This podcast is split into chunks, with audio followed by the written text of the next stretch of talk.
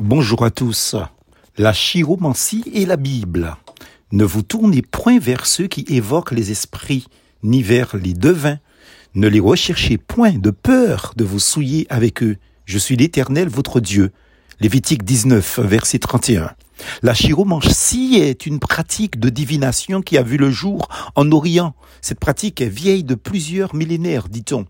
Il est bien question de divination, donc de la magie, de la sorcellerie, de l'occultisme ou du spiritisme. Toutes ces pratiques occultes qui sont interdites par la parole de Dieu, la Bible. La chiromancie prétend interpréter non seulement les lignes de la main, mais aussi la main dans sa globalité ainsi que sa forme. Cette pratique prétend interpréter à partir des ongles, de sa couleur et de vos droits, à partir de toutes les lignes de vos doigts et quels que soient les marques distinctives sur vos mains. La chiromancie dit tout vous révéler. Cette pratique va beaucoup plus loin, prétendant avoir la capacité de vous faire aimer, d'éprouver de la passion, ayant la capacité de vous aider à découvrir vos potentiels, vos talents et vos aptitudes. Rien que ça.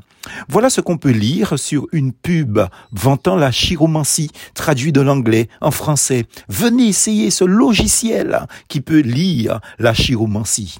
Un logiciel et oui, vous comprenez que l'occultisme, le tien-bois ou tout simplement le satanisme se modernise en se mettant à la hauteur du savoir-faire du présent siècle où tout se gère par Internet, par l'électronique et donc par les nouvelles technologies. Il ne s'agit plus d'aller chez le sorcier, le quimboiseur, le gars des affaires au risque de se faire surprendre par les regards indiscrets. Ça, c'est du passé. Votre sorcier s'installe chez vous, dans votre domicile dans le bus, le train ou l'avion, si vous lui donnez l'ouverture en consultant les sites et en utilisant les logiciels qui en font la promotion. Vous pouvez avoir votre sorcier avec vous à la plage, à la montagne, sur les places publiques, simplement en faisant un clic sur le clavier de votre PC ou en naviguant sur votre téléphone portable ou sur votre tablette.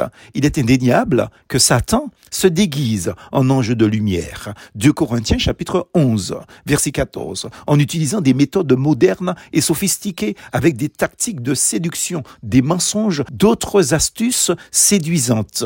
L'ennemi de notre âme ne manque pas d'idées. Lui, le génie du mal, ne manque pas d'innovation pour charmer les hommes et même certains chrétiens non vigilants et sans discernement spirituel. Les jeux électroniques, attention, parents, sur Internet sont devenus son champ d'action subtil pour cacher la divination, pour habiller le mal en bien, mais ça reste, quelle que soit sa présentation, avec ou sans déguisement, un terrible piège et un péché selon Dieu, selon la parole de Dieu. Qu'on ne trouve chez trois personnes qui fassent passer son fils ou sa fille par le feu, personne qui exerce le métier de devin, d'astrologue, d'augure, de magicien, d'enchanteur, personne qui consulte ceux qui évoquent les esprits ou qui disent la bonne aventure, personne qui interroge les morts. Lévitique 18, versets 10 et 11. On ne peut pas être en contact avec ces pratiques occultes, se souiller de la sorte sans subir de terribles conséquences en lien avec le monde occulte et des ténèbres.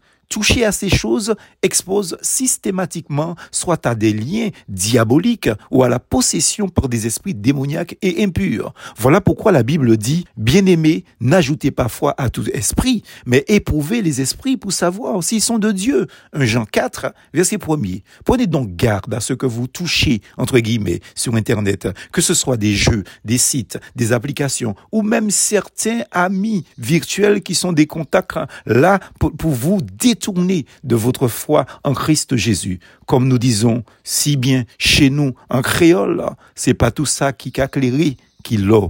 Bonne journée, plus force en Jésus.